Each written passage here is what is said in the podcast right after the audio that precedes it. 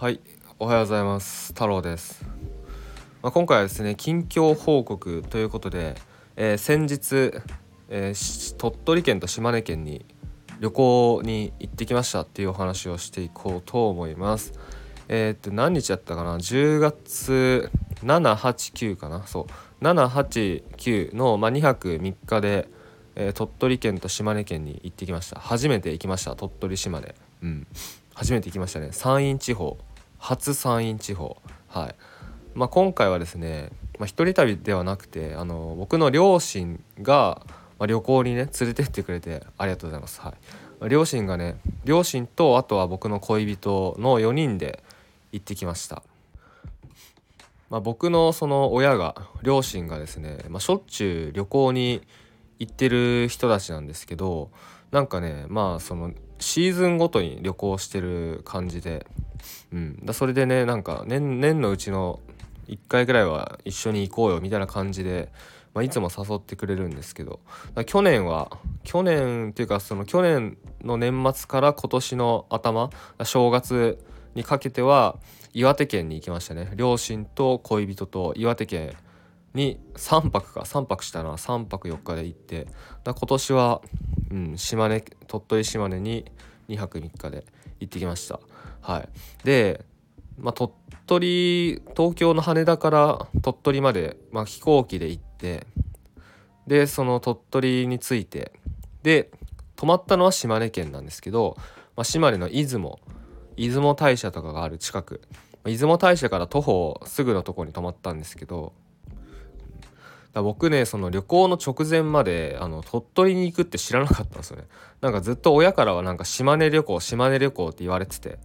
だあてっきりなんか全部島根だと思ってたんですよ。そしたらなんかえーなんかねその鳥取のなんか水木しげるロードっていうね妖怪あの水木しげるっているじゃないですか「ゲゲゲの鬼太郎」とかを書いた作者なんですけど、まあ、その鳥取にはねその水木しげるロードっていう、まあ、観光地があって妖怪その水木しげるの書いた「鬼太郎」とかね「猫娘」とか「一旦木綿」とか、まあ、そういう妖怪がこうね街にねこう妖怪のオブジェが至る所にあるそういう商店街みたいなとこがあるんですけどまずそこに行ったんですよ。そうでなんかねその水木しげるロードに行くよって言われてて親に。で僕はずっとそれがね島根県だと思ってたんですよ。あ島根にそういうとこあるんだって思っててそしたらあこれ鳥取なんだって直前ぐらいに、まあ、その旅行の直前ぐらいにあ鳥取から行くんだって知りましたね。うん、で僕ですねその妖怪がめちゃめちゃ好きでほんと小さい頃からななんでなんでだったかちょっと本当理由は覚えてないんですけど妖怪がすごい好きで小学校まあ、覚えてるのは小学校多分1年生とか2年生ぐらいの頃になんか親に母親にその妖怪の本をおねだりしてだ買ってもらったんですよだから当時はそのアマゾンとかねないからあったのか分かんないですけどアマゾンとかそんなね使ったことないし見たこともなかったんですけどだからね本を買うってなったら本屋さんで探すみたいなそういう、ね、時代だったと思うんですけどなので、まあ、すごい探し回ったんですよねその妖怪の本を。で僕が欲しかったのはなんかその「ゲゲゲの鬼太郎」みたいな可愛い妖怪じゃなくてもっとそのガチというかあのまあ具体的にはその江戸時代の鳥山石燕っていうね浮世絵師の人がいるんですけどその人が描いた妖怪の絵がすごい好きでそういう絵の本が欲しくてうんそれをねなんかすごい探してもらって確かなんか取り寄せしてもらったのか分かんないですけどなんか本屋さんをねいくつも探してそれで見つけたのか分かんないですけど、まあ、買ってもらったんですよ。今でも覚えてるんですけどあの、まあ、多分ね実家に行けばその本が残ってるんですけど赤い表紙のなんかその提灯のなんてなんて言うんだっけなあれ、まあ、提灯に顔がある妖怪みたいなそれが表紙に載ってる、まあ、そういう本があって。だその本をね買ってもらってもうめちゃくちゃ読み込んでましたね。ほぼ毎日読んでました。はい。でもうねページが抜け落ちちゃうぐらいだからね今もあの多分実家に戻ってその本を見たらねそうなってるんですけど、まあ、ページをねテープで留めたり表紙がボロボロだからねテープで留めたりしてるんですよね。うん、それぐらいになるまでも読んでっていう本があって、うん、だ僕妖怪がすごい好きなんですね。うん、だ当時はだ僕が小学低学年とかねそれぐらいの頃はあのスーパーとかのお菓子売り場に妖怪根付っていうね、うん。まあ、知ってる人もねもしかしたらいるかもしれないですけど妖怪根付っていうのが売ってたんですよ。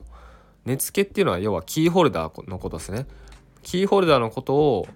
あのまあ漢字で根付って書くんですけどキーホルダーというかなんかまあキーホルダーみたいなもんですよね。ストラップをつけてフィギュアにストラップをつけてどっかに吊るせるみたいな根付っていうんですけどでそれの妖怪のモチーフの妖怪根付っていうのがね、まあ、マニすごいマニアックですね。そういうのが売ってたんですよ。でえっ、ー、とね2つ種類があってなんか2つシリーズがあって青いパッケージのやつと赤いパッケージのがあってなんか赤いのが陽あの太陽の陽ですよね。で青いのが陰。だから陰と陽の2つのシリーズがあって。僕がねかそれを見つけた時は陰の方が売ってたのかな？青いシリーズ。はい。確かそうっすねなんか赤い陽のシリーズを見た記憶があるんですけど陰の方を買ってたんですよ。うん、でそれはあの買って中を開けないと何が入ってるか分かんないですよ。でしかもそのカラー色付きのやつとあとはあのなんだか赤黒い赤黒い一色のやつの 2, 2つが入っててだどそれもどっちか分かんないですよ。開けるまでその何どんな形の妖怪が出るかも分かんないしどんどんどっちの色カラーなのかあその赤黒い単色なのか分かんない。だから僕的僕はそのカラーのやつが欲しかったですよもちろん。カラーのやつが欲しかったしでね僕はねその青坊主とかすごい好きだったんですね。青坊主とかあとぬらりひょんとかそういうのがすごい好きで。うん。でしかもねその妖怪根付そのねそのシリーズって僕が好きだったねその僕が本で読んでたその鳥山石燕っていうねその浮世絵師が描いた妖怪がモチーフになってたんですよ。確か。いや確かそうだったですね。そのパッケージの表紙が確か天狗とかがね表紙だったと思うんですけどその天狗も鳥山石燕が描いた天狗だった記憶があるな。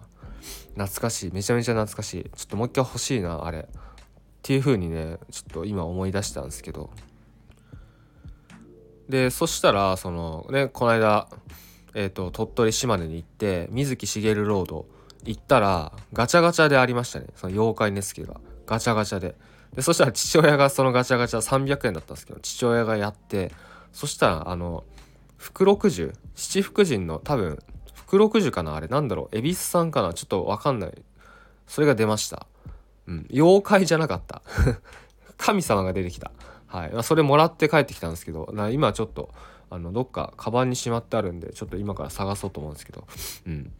まあ、そんなねその思い出が